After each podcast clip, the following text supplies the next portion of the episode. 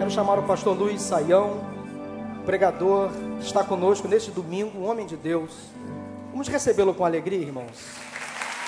Uma forma tão carinhosa de receber esse homem de Deus que é amigo do nosso pastor, amigo da nossa igreja, já esteve conosco várias vezes, pastor da Igreja Batista Nações Unidas, lá em São Paulo, um homem que tem uma larga experiência no ensino da palavra, conhecedor profundo do Antigo Testamento, da Bíblia como um todo, escritor, hebraísta, e nós temos o privilégio de recebê-lo aqui em nossa igreja. Neste domingo estará conosco nos três cultos. Eu tenho certeza que nós seremos impactados, abençoados neste domingo. Já fica o convite. Pastor Saião estará pregando também nos cultos da tarde e da noite. Você pode escolher um dos dois cultos ou comparecer aos dois para mais uma vez ser edificado, como com certeza seremos nesta manhã. Pastor Luiz Saião, em nome do nosso pastor Wander, da nossa igreja, muito obrigado. Que Deus o abençoe.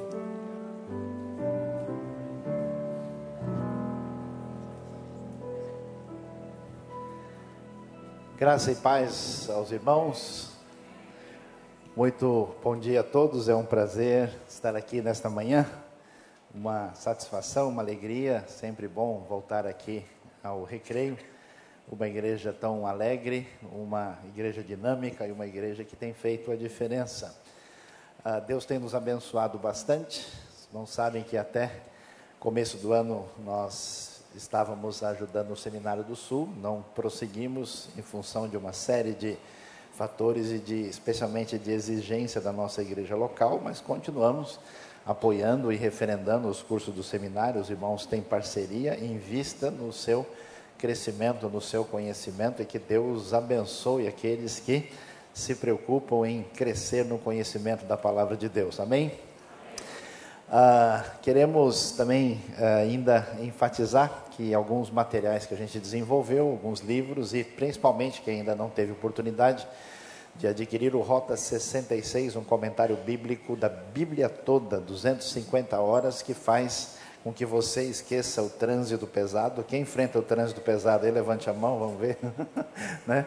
E vai estar à disposição. E como os irmãos sabem, a gente tem feito algumas viagens bíblicas, viagem para Europa, na Reforma, estudando aí esse momento especial dos 500 anos da Reforma, viagem para as terras bíblicas, Israel, Jordânia, Grécia, Turquia. A Raquel, minha filha, está aqui hoje uh, e tem algumas promoções e algumas coisas especiais. Se você tiver interesse, esse material vai estar à disposição, informação de viagem, mas só para quem quer viajar para crescer, aprender e ser edificado. Afinal de contas, como a gente gosta de dizer, a ignorância é que astravanca o progresso. Então, se a pessoa não aprende, fica complicado, fica difícil. Mas, meus queridos, nós vamos pensar hoje sobre a importância da esperança, é esperança mundial, esperança pessoal. Vamos pensar um pouquinho a respeito desse tema tão importante. E eu começo dividindo com vocês o texto de Apocalipse, capítulo 21, que vai dizer o seguinte: Então vi novos céus e nova terra, pois o primeiro céu e a primeira terra tinham passado, e o mar já não existia. Vi a cidade santa, Nova Jerusalém, que descia dos céus da parte de Deus, preparada como uma noiva adornada para o seu marido ouvi uma forte voz que vinha do trono e dizia: Agora o tabernáculo de Deus está com os homens, com os quais ele viverá. Eles serão seus povos, o próprio Deus estará com eles e será o seu Deus. Ele enxugará dos seus olhos toda lágrima.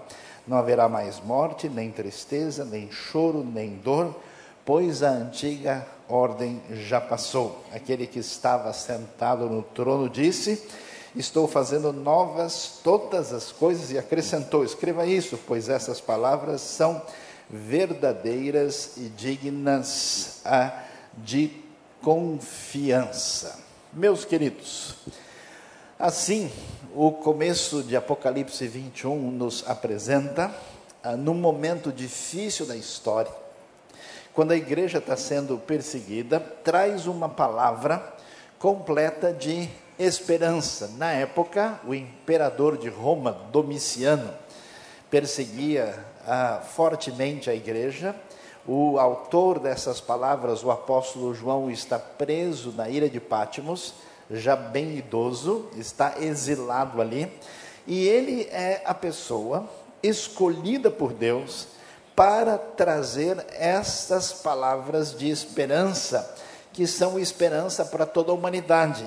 Palavra que foi multiplicada, que foi anunciada e atinge hoje todos os cantos da terra e que anunciam a verdade do Evangelho e tem mudado e transformado a vida de pessoas. Essa palavra mostra para a gente um cenário diferente para a realidade que muita gente não consegue ver.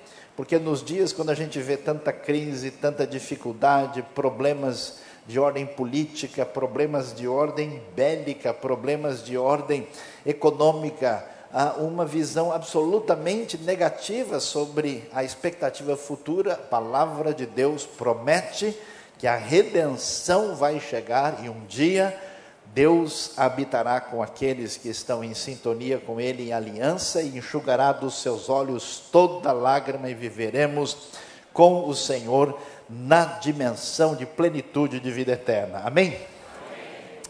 É impressionante a gente perguntar: você ouve essa palavra de esperança? É a esperança mundial, a esperança universal, a esperança para o ser humano, a esperança futura. A pergunta que eu queria levantar e queria que você conversasse comigo e refletisse para a gente pensar junto: quem é essa pessoa escolhida por Deus, tão especial e tão diferenciada?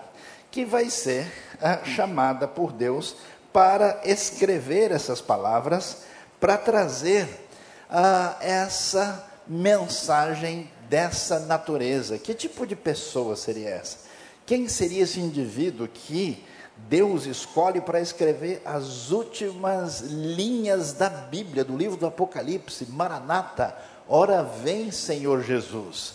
Eu acho que se o apóstolo João chegasse aqui, a gente talvez não sabia nem como se aproximar dele. Será que eu cumprimento? Será que eu dou a mão? Será que eu dou um beijo na mão? Será que eu é, dou um abraço assim, bem brasileiro, do tipo que a igreja do recreio dá no pessoal que chega? E como é que eu vou lidar? Quem é esse apóstolo João?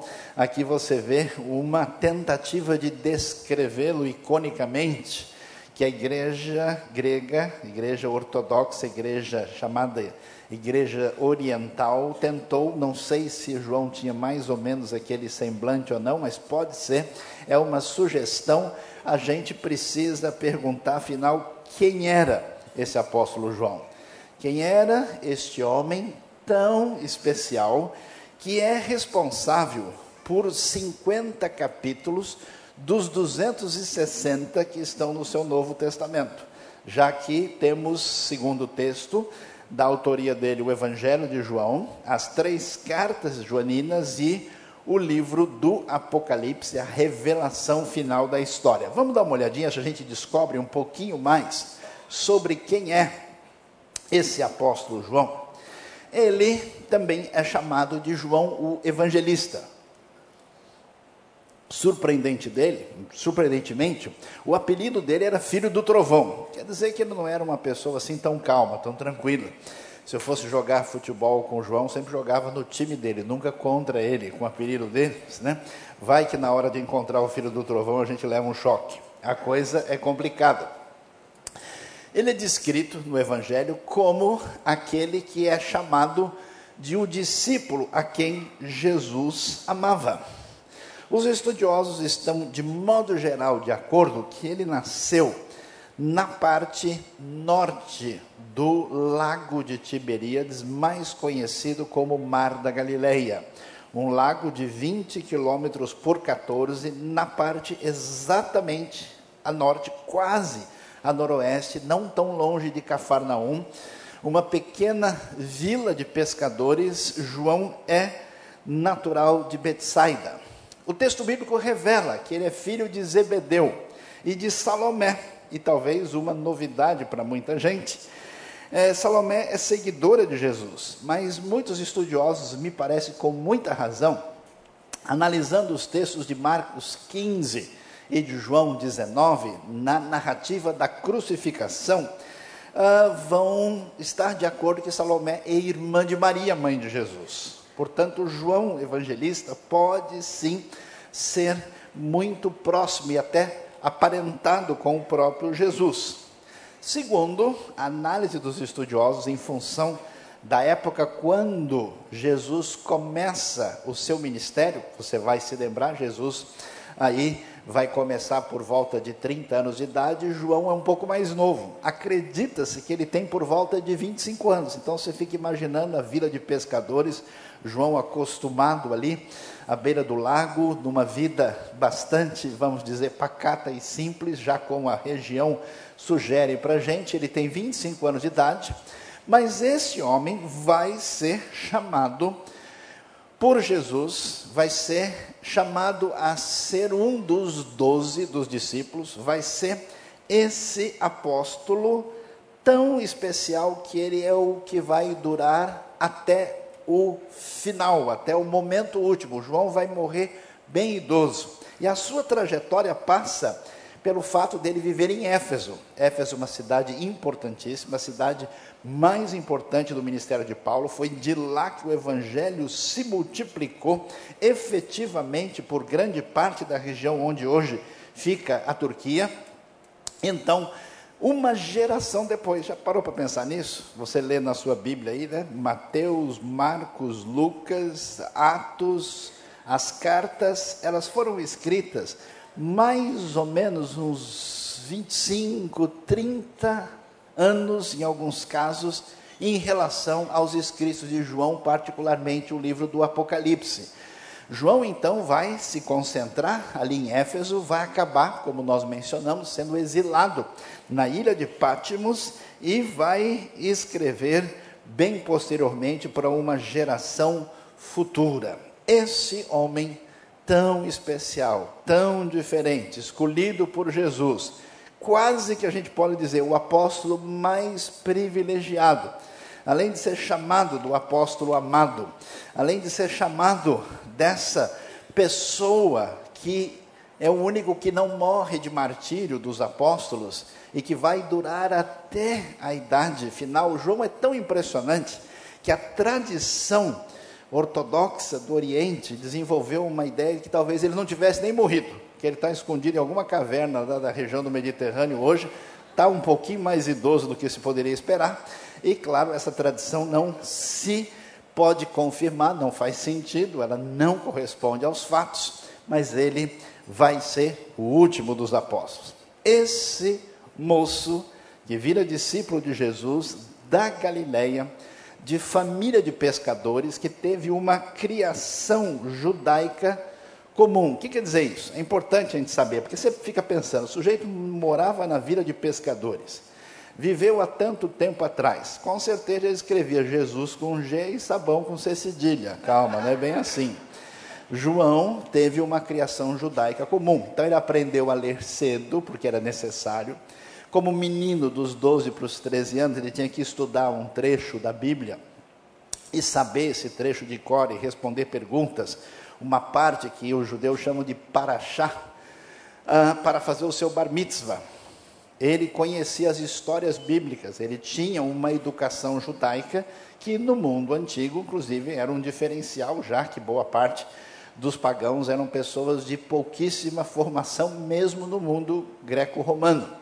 Então ele teve essa criação judaica comum e é importante porque quando Jesus ensina, quando Jesus fala das Escrituras, quando Jesus fala sobre os profetas, esse pessoal tem condição de entender e eles sabem do que Jesus está falando. E aí nós vamos ver uma coisa interessante.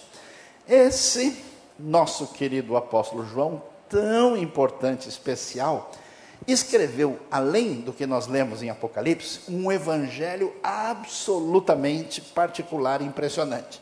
Esse evangelho tem 21 capítulos, tem uma, uma espécie de moldura no capítulo 1 e fechando com o capítulo 21. E na primeira parte ele se preocupa a escrever o que é chamado o livro dos sinais, ou seja, os sinais que provam que Jesus, o Messias, é o Filho de Deus.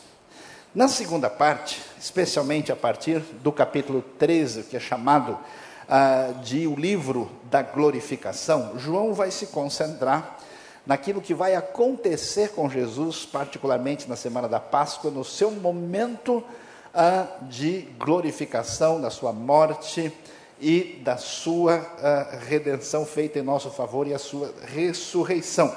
E assim ele vai deixar claro o seu objetivo quando a gente lê o fim do Evangelho. Preste atenção e veja o objetivo desse João quando ele diz que Jesus realizou na presença dos seus discípulos muitos outros sinais miraculosos que não estão registrados nesse livro. Mas estes, estes sinais, foram escritos para que vocês creiam que Jesus é o Cristo, o Filho de Deus, e crendo, tenham vida em seu nome. Ele deixa muito claro, eu estou escrevendo, estou dizendo aqui porque eu vi de perto, eu testemunhei eu percebi e vi de fato que este homem Jesus era diferente, que ele é o Filho de Deus e por isso eu escrevi isso. Na verdade, eu poderia escrever, ele vai dizer inclusive que se fosse possível não caberiam nem todos os livros do mundo a tudo aquilo que Jesus fez.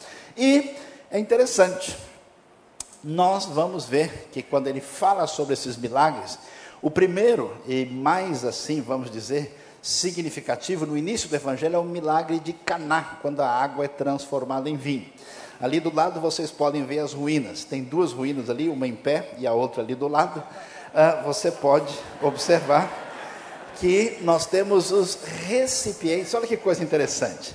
As jarras grandes que foram usadas para transformar água em vinho foram localizadas pela arqueologia. E eles localizaram lá em Caná a base de pedra onde ficavam essas jarras. Essas jarras estão guardadas no subsolo de uma igreja na região.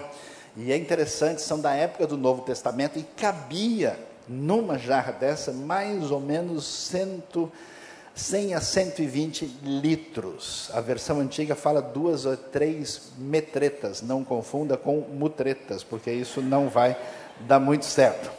E ah, é interessante que os detalhes do Evangelho de João, esse nosso querido João, são tão impressionantes que muita gente que resolveu estudar o Evangelho no particular disseram um monte de coisa que não tinha nada a ver, que o Evangelho foi escrito por outra pessoa muito tempo depois. E sabe qual é?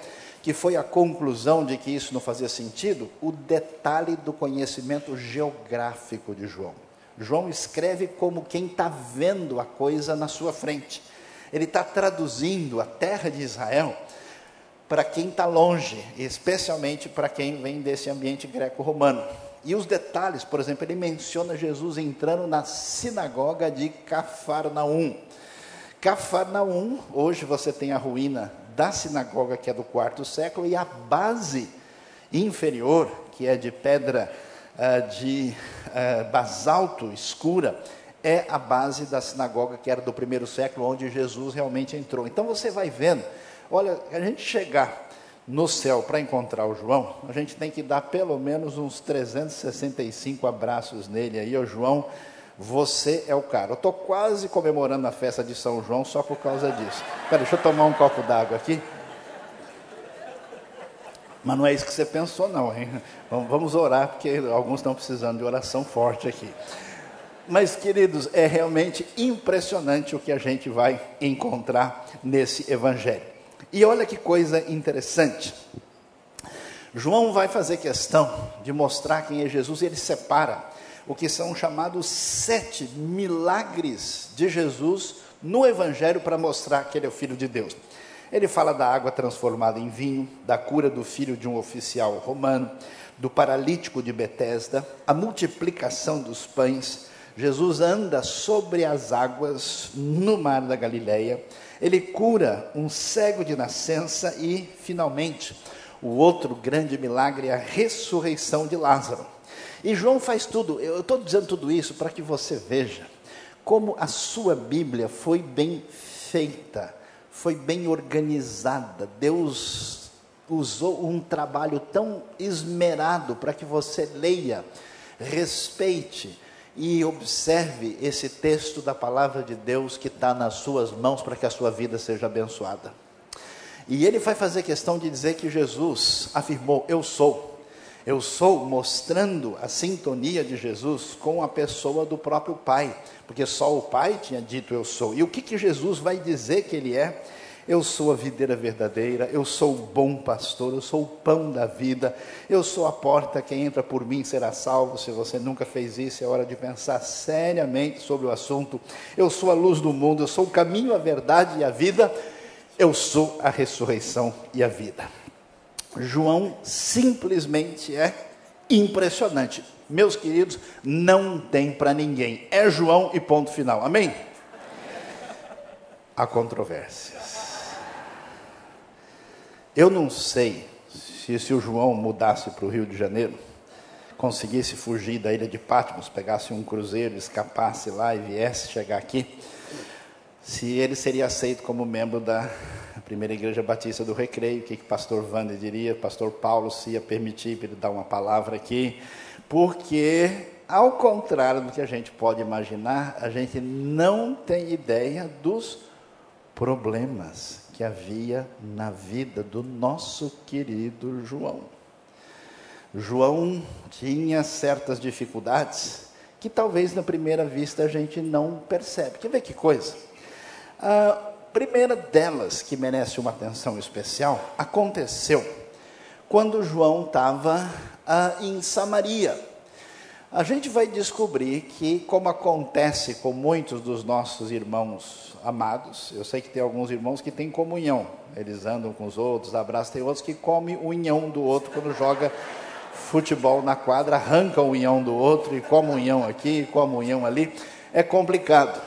Mas o problema dele, vocês não imaginam como esse rapaz, aquele pescador do mar da Galileia, parecia uma vida sem esperança, porque ele era refém de muita ira, uma pessoa muito marcada por facilidade de conflito.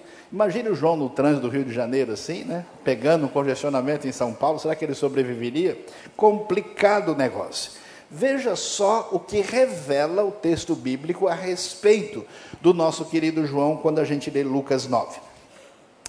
9,52 em diante. E enviou mensageiros à sua frente. Indo estes, entraram num povoado samaritano para faz, lhe fazer os preparativos. Mas o povo dali de Samaria não recebeu, porque notava, se notava em seu semblante que ele ia para Jerusalém. Então Jesus está lá com João, com os discípulos, e o pessoal de Samaria com os judeus era igual o flamenguista na torcida do Vasco. O negócio não dava muito certo a coisa era igual assim, brasileiro lá na bomboneira no final da Copa, no meio dos argentinos.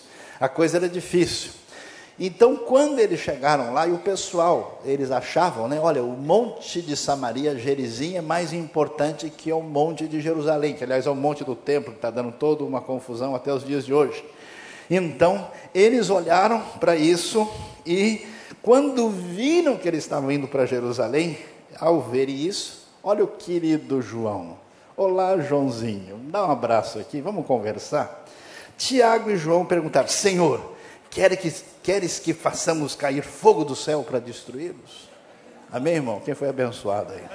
Você, você já pensou isso um dia desses aí, né? Lembra daquele indivíduo? Senhor, é, é, leva para a tua glória. Abençoa aquele vizinho abençoado que não deixou dormir até as três da manhã, Senhor. Ele precisa conhecer a sua mansão celestial. Né? João quis dar uma de Elias aqui. Senhor, desce fogo. Bota fogo. Não sei se tem a ver com. Bota fogo não é assunto para hoje, deixa para lá. Vamos acabar com esse negócio. Né? E nesse momento, Jesus voltou voltando-se, os repreendeu, dizendo: Vocês não sabem de que espírito são, pois o filho do homem não veio para destruir a vida dos homens, mas para salvá-los. E foram para outro povoado. Você imagina? João está andando com Jesus. Jesus falou sobre as bem-aventuranças. Jesus falou sobre perdão. Aí surge um primeiro momento em Samaria que eles não são bem tratados. Ele, Senhor, vamos, vamos fazer churrasco de samaritano hoje? Vamos acabar com esses caras? E aí Jesus tem que começar de novo. Vamos lá, A, B, C, D. Ó, não é matar, é perdoar. Não é torrar as pessoas, é ensinar sobre. Jesus chega do zero, ó, não vim aqui para matar ninguém. Vocês entenderam? Faça favor de repetir comigo.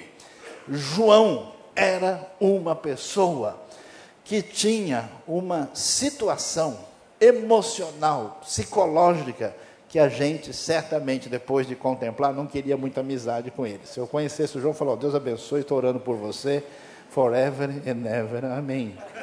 Vai lá. E, além disso, nosso querido João, o que a gente pode pensar sobre ele? É impressionante.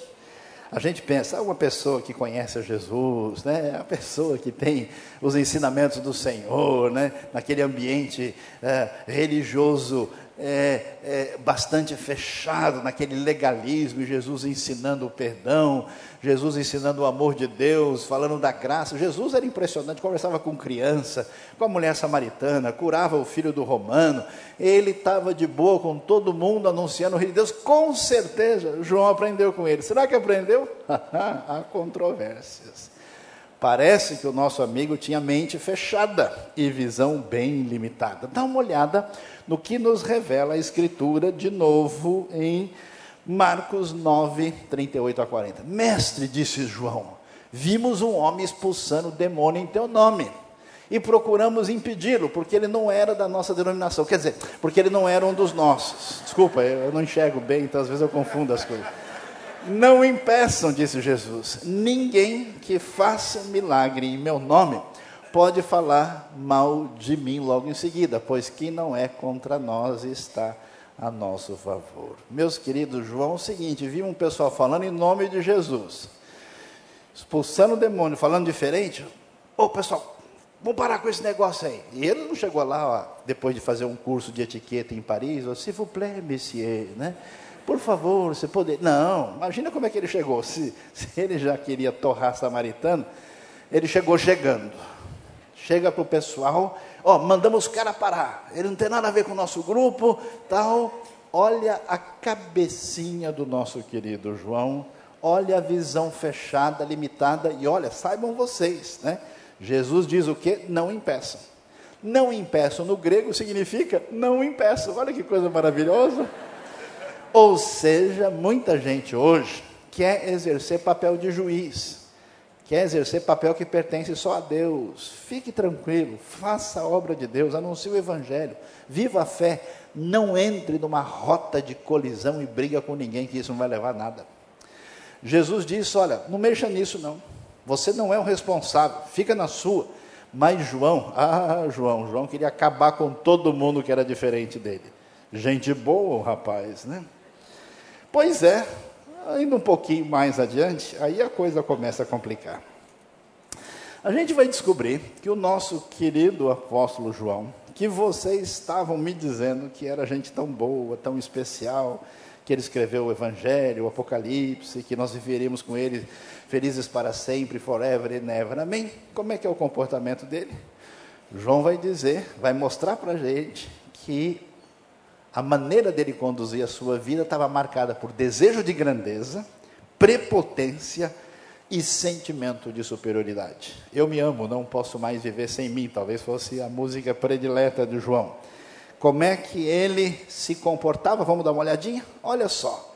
Marcos 10 revela para a gente e vai nos dizer o seguinte: Nisso, Tiago e João, filhos de Zebedeu, aproximaram-se dele e disseram: Mestre, queremos que nos faças o que vamos te pedir.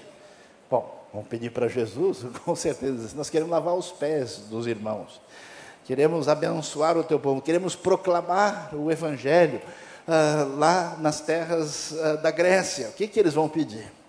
O que vocês querem que eu lhes faça? perguntou. Mas no caso, Jesus pergunta. Eles responderam: Olha só a humildade do nosso querido João permite que na tua glória nos assentemos, um à tua direita e outro à tua esquerda. Só isso. Simples. Senhor, o senhor está falando aí do reino de Deus, negócio de ser Messias. Beleza, nós estamos achando. Quer dizer que os romanos vão cair, o reino será seu, o senhor vai estar tá lá. Então, então, olha, na hora de postar no Face, na hora de pôr o selfie, deixa, põe o senhor ali e a gente, um à direita à esquerda. Na tua glória, quando for na hora de comer o brigadeiro, na hora de partir o bolo, a gente quer estar tá lá, queremos ser os reis do, do, do, pedaço. Aliás, Jesus, na hora de botar a cadeira, não dá para botar um pouquinho mais para trás, a gente um pouco mais para frente, assim? Meus queridos, você já imaginou alguém andando com Jesus e vendo tudo que Jesus ensina? E quando vem fazer um pedido, fala: escuta, dá para reservar lugar de honra para a gente? A gente quer arrebentar a boca do balão, como é que a gente faz? Jesus, tem algum esquema aí para a gente combinar? Olha só onde que começou, a, onde começou o problema que dura até hoje, né? Jesus vai responder. E responde o quê? Fique impressionado com a calma de Jesus. Disse o que Jesus para eles? Vocês não sabem o que estão pedindo. Vocês podem beber o cálice que eu estou bebendo, ou ser batizado com o batismo que estou sendo batizado. Jesus está falando do seu futuro sofrimento. Eles não estão nem aí, querem a cadeira na frente. Podemos, imagina, claro. Oh, Jesus, estamos juntos, vamos lá. Responderam ele, Jesus disse: Vocês beberão cálice que eu estou bebendo e serão batizados com o batismo que eu estou sendo batizado. Mas assentar-se à minha direita e à minha esquerda não cabe a mim conceder. Esses lugares pertencem àqueles que foram preparados. Agora, você imagina a confusão, porque todo mundo sabe que o lugar que o João e o Tiago estavam procurando é nosso. Amém, irmãos? Quem foi abençoado, levanta a mão aí. Quem sentiu que o seu lugar é primeiro, né? Então os outros discípulos, quando souberam disso, ficaram revoltados. Você imagina, acabou a reunião da célula. A célula do Mar da Galiléia juntou na hora de comer, na hora de pegar o pão assim. Imagina um olhando para o outro. Os caras estavam assim malucos com o nosso querido João. Que coisa complicada, que comportamento terrível. O que, que a gente vai fazer? com o nosso querido João. Eu fico impressionado porque esse João, que é o discípulo amado,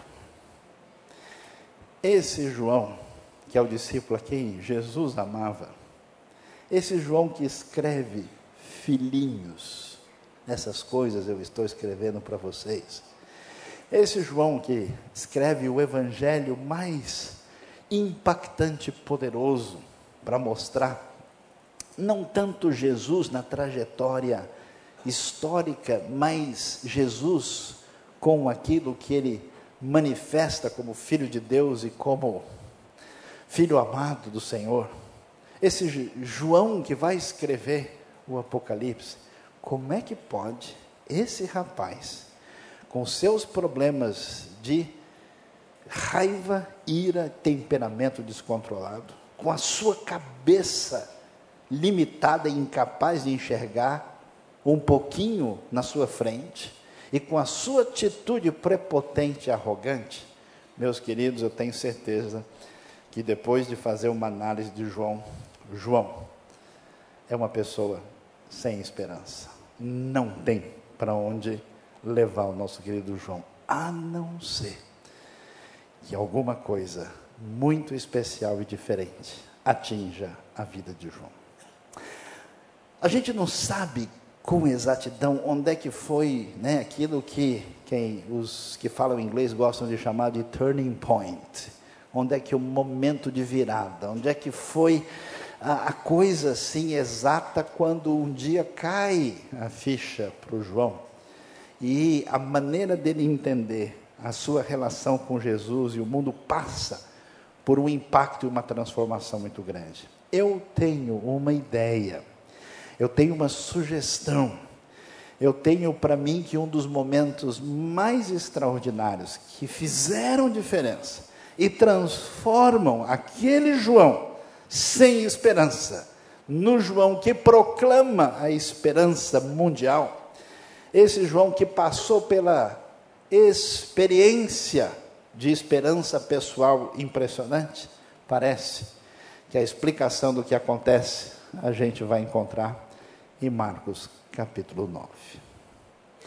Diz o texto, aliás, antes um pouquinho do texto, Jesus tinha acabado de dizer, você pode ver isso no final de Marcos 8, com mais detalhes em Mateus capítulo 16, no final do capítulo.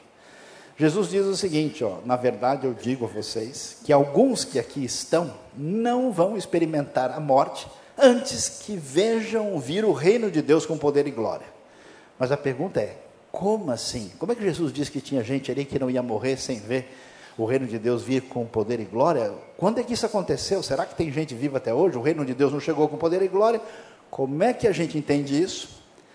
Entende agora na transfiguração.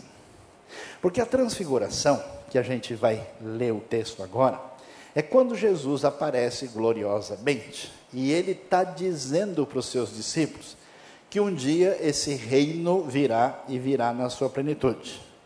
E os discípulos estão ouvindo isso, mas ninguém nunca viu nada. Então Jesus diz o seguinte: ó, quer dar uma olhadinha? Vem cá. Subam aqui comigo. Não vai dar para assistir o filme, mas o trailer vocês vão poder acompanhar. Vem ver um pouquinho do que significa a glória futura. E então Jesus aparece transfigurado e se cumpre assim o que está no final de Marcos 8 e Mateus 16, quando eles contemplam um pouco do que é o reino futuro cheio de glória, que chegará na sua plenitude no futuro. E o texto diz então que seis dias depois, Jesus tomou consigo Pedro, Tiago e João e os levou a um alto monte onde ficaram a sós. É quase certo, toda a tradição, não há nenhuma outra alternativa. A melhor opção é o Monte Tabor, que fica próximo a Nazaré. Ali ele foi transfigurado diante deles. Suas roupas se tornaram brancas de um branco resplandecente, como nenhum lavandeiro no mundo seria capaz de branqueá-las. E apareceram diante deles Elias e Moisés, os quais conversavam com Jesus. Então Pedro disse a Jesus: Mestre, é bom estarmos aqui, façamos três tendas, uma para ti, uma para Moisés, uma para Elias. Ele não sabia o que dizer, pois estavam apavorados. A seguir apareceu uma nuvem os envolveu e dela saiu uma voz que disse: Vamos até aqui prestar atenção no que está acontecendo. Os discípulos estão acompanhando Jesus, João tem acompanhado Jesus, João tem entendido Jesus como aquele que um dia vai dar um lugar especial para ele lá na frente. João quer separar quem não faz parte do João tem uma outra cabeça. De repente, Jesus lhes permite ver um pouquinho desse reino futuro de glória. E João está lá. Você imagina? Hollywood copiou tudo daí. Tenta fazer efeito especial até hoje, mas não consegue fazer direito. E de repente eles estão lá, a coisa fica gloriosa, uma espécie de glória de brilho impressionante. Aparece Moisés e Elias, que já estão no mundo vindouro, um representa a lei e outros profetas, referendando o Antigo Testamento, a palavra divina antes do Novo. E eles estão ali, o cumprimento de tudo que estava predito está acontecendo. E nesse momento, nosso amigo Pedrão, sempre o Pedrão, Senhor, ele primeiro que já dá o baço para frente, vai dando opinião. Né? Senhor, que tal? O negócio está bom demais aqui.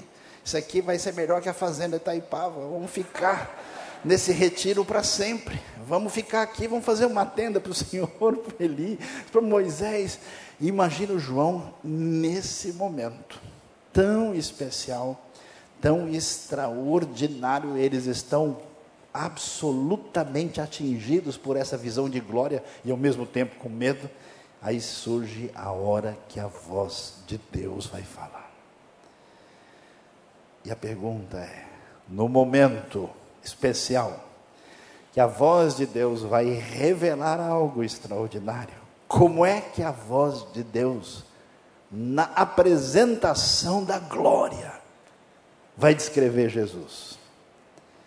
Eu imaginaria o seguinte: está aqui o Rei dos Reis e ele reinará para sempre.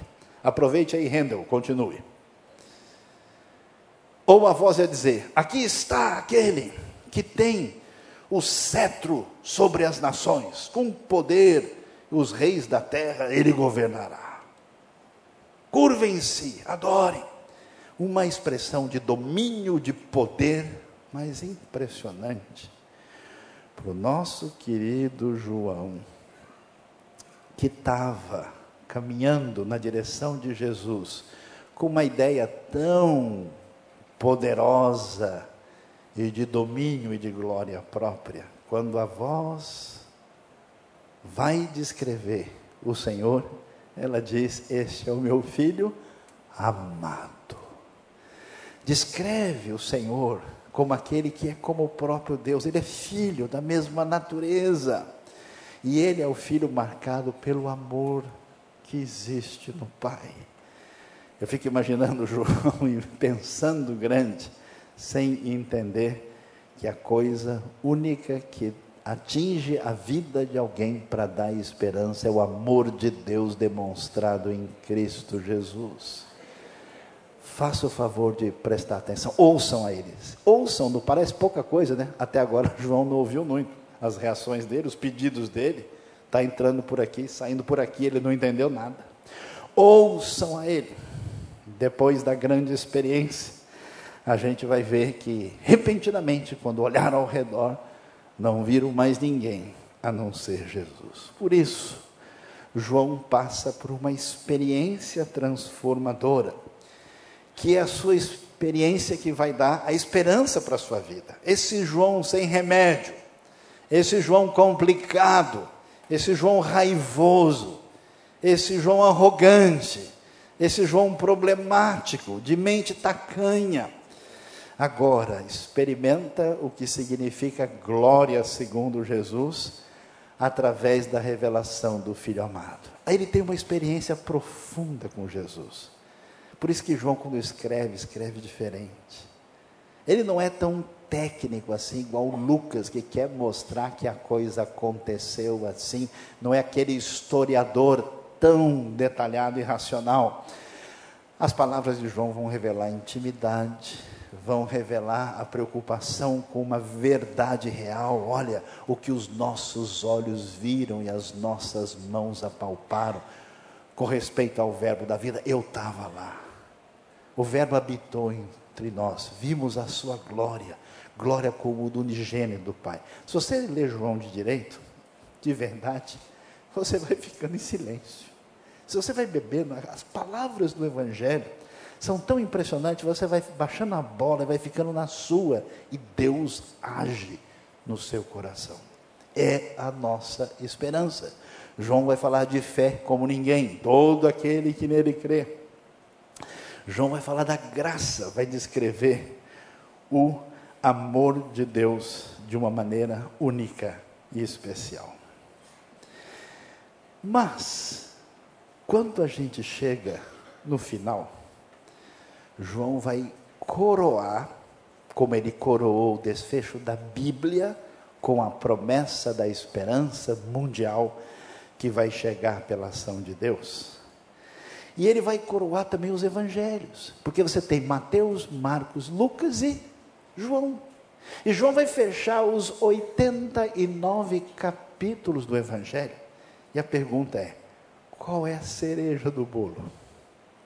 o que que João vai deixar para o final?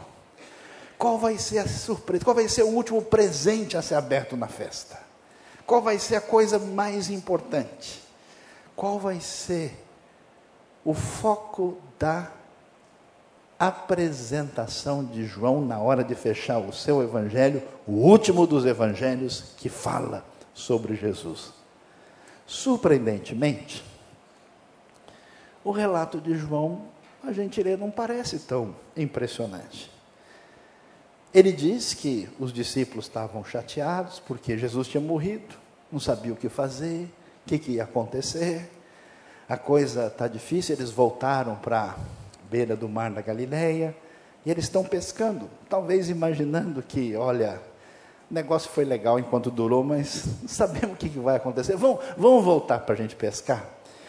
E aí João faz questão de descrever que quando eles estão ali e Jesus orienta que eles passaram a noite pescando, não pegaram nada, e Jesus orienta que eles joguem a rede e eles pegam 153 grandes peixes nessa hora. Ah, nessa hora.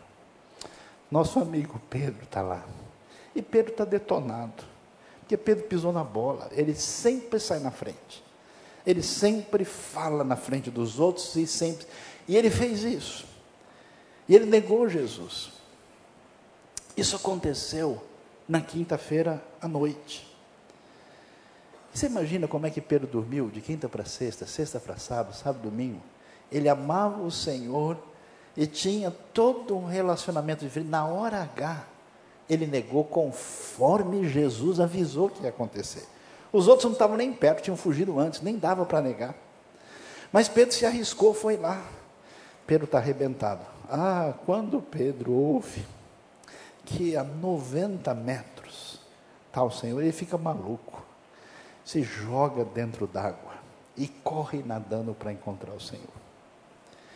E ele vai lá. E aí Jesus vai falar com ele, Pedro. Interessante, Jesus não joga em rosto, não critica, não diz nada. Ele vai fazer a pergunta mais forte que alguém vai ouvir: Pedro, você me ama? E Pedro vai ouvir isso três vezes. E a palavra final de Jesus: Se você recebe o meu amor de volta, porque eu sou o filho amado, faz favor de transmitir esse amor para aqueles que vão ouvir minha palavra. Cuido das minhas ovelhas. A coisa legal aqui é que João, quando vai terminar, ele não pretende dar uma visão gloriosa e poderosa de Jesus no final. Ele não resolve terminar apoteoticamente com Jesus de uma maneira que eu esperaria. Mas ele termina dizendo o seguinte: Pedrão, viu só o que aconteceu? O negócio está difícil, né? Você acha que não tem mais esperança, mas saiba que eu experimentei. Eu fui curado, eu fui perdoado, eu fui restaurado. Eu sei quem é o filho amado. Vai lá, Pedrão, joga na água. Quando você chegar lá, você vai experimentar o amor de Deus. Meu querido, minha querida, Deus abençoe nosso coração nessa manhã. Eu não sei quão complicado você é. Eu não sei por onde você anda fugindo, dizendo: olha, eu sou assim mesmo. Sou assim mesmo, coisa nenhuma. Ninguém é forte demais para segurar o amor de Deus que cura e restaura. E se você que anda olhando de longe, aproxime-se do pé da cruz e receba a graça de Deus o seu perdão, o seu amor, que é a única esperança pessoal que se transforma na grande esperança mundial para todos sempre, conforme a palavra de Deus diz. Baixe a sua cabeça nesse momento. Vamos orar. Colocar nossa vida, o nosso coração diante do Senhor. Eu quero fazer uma pergunta para você nesta manhã. Se você está aqui e ouviu essa palavra, e essa palavra fez sentido para você, abençoou de modo especial o seu coração, se você foi especialmente tratado pela palavra de Deus que você ouviu, e você precisava disso para a sua vida, para o seu coração, e você diz: Olha, pastor, eu quero realinhar minha vida, meu coração com o Senhor essa palavra mexeu comigo, me abençoou de maneira muito específica e particular. Se isso aconteceu com você, onde você está, eu peço que você fique de pé, eu quero orar por você. Se essa palavra foi particularmente valiosa e importante na sua vida. E se você está aqui e talvez nunca teve oportunidade de abrir o seu coração para o Evangelho, e você ouviu essa palavra e você quer abrir o seu coração pedindo que Deus abençoe você. Você quer abrir o seu coração para receber Jesus e se tornar um seguidor de Jesus. E você entendeu isso? Se você gostaria de fazer isso, também fique de pé. Neste momento, eu quero orar pela sua vida. Você tem ouvido o Evangelho, tem conhecido. Se você quer, graças a Deus, algumas pessoas, depois você pode procurar o pessoal da igreja para orientar você melhor. Você que está de pé, fale com o Senhor, coloque o seu coração diante dele. Eu quero orar pela sua vida. Pai querido Deus amado, em nome de Jesus, nós te louvamos e te agradecemos nesta manhã. Obrigado pela tua palavra, obrigado pelo teu perdão, obrigado pela tua obra na vida do apóstolo João, tão especial. Ó Deus, abençoa os teus queridos, abençoa aqueles que abrem o coração para a tua palavra. Ó Deus, perdoa os pecados, abençoa o coração que ora a ti.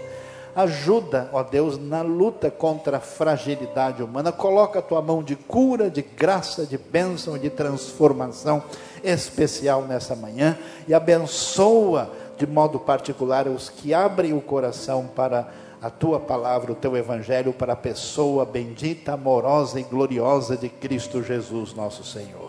Te louvamos, te agradecemos e entregamos essas vidas nas tuas mãos, em nome de Jesus. Amém. Deus abençoe nosso coração. Louvado seja o Senhor.